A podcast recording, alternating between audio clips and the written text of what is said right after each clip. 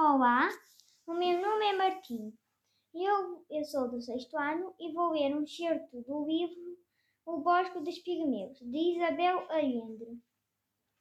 Capítulo 1 A Adivinha do Mercado A uma ordem do guia Micael Mucharra, a caravana de elefantes parou. Começava o calor sufocante do meio-dia, quando os animais da vasta reserva natural descansavam. A vida parava por algumas horas. A terra africana transformava-se num inferno do avarente e até as hianas e os jabus procuravam a sombra.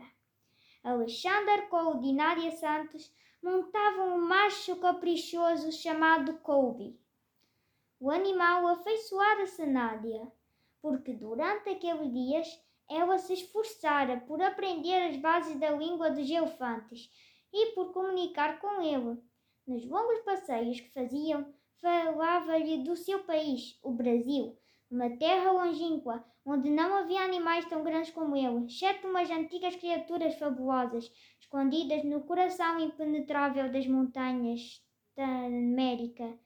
Kobe apreciava Nádia tanto quanto detestava Alexander e não perdia uma oportunidade de demonstrar esses sentimentos. As cinco toneladas de músculos e gordura de Colby detiveram-se detivera-se num pequeno oásis, sob umas árvores cobertas de pó, alimentadas por um charco de água que parecia chá com leite. Alexander tinha desenvolvido um método próprio para se atirar ao chão de três metros de altura sem se magoar, porque nos cinco dias de safari ainda não conseguira a colaboração do animal não se deu conta de que Colby se tinha colocado de tal maneira que ao cair o fez aterrar no charco, afundando-se até aos joelhos. Borobá, o macaquinho preto de Nádia, saltou-lhe para cima. Ao tentar vivar do macaco, perdeu o equilíbrio e caiu sentado. Praquejou entre dentes, sacudiu Barabá e pôs-se com dificuldade, sem ver nada, porque os seus óculos pincavam água suja.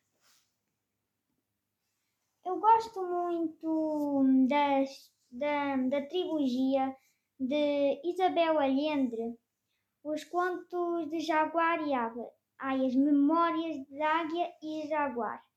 Elas contam as aventuras de Águia e Jaguar, como eles viajaram pela Amazônia, o Reino do Dragão de Ouro e também eh, pela África, se não estou enganado.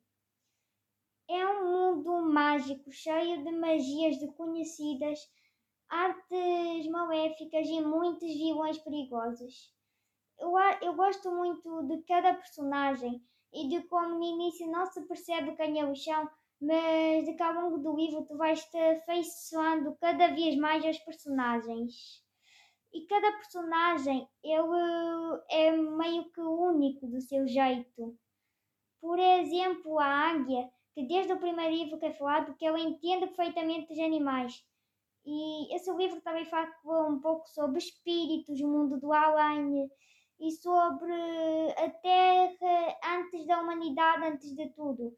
Quando os deuses já andavam por aí sempre assim a criar maravilhas e também a deixar certos perigos para trás. Eu acho incrível a história, eu recomendo-a. E só, só avisando que, por mais que o personagem tu não gostes dele, no final ele acaba sempre levando a sua vingança. Ou isso ou afeiçoas-te a porque no final pode acontecer certas reviravoltas.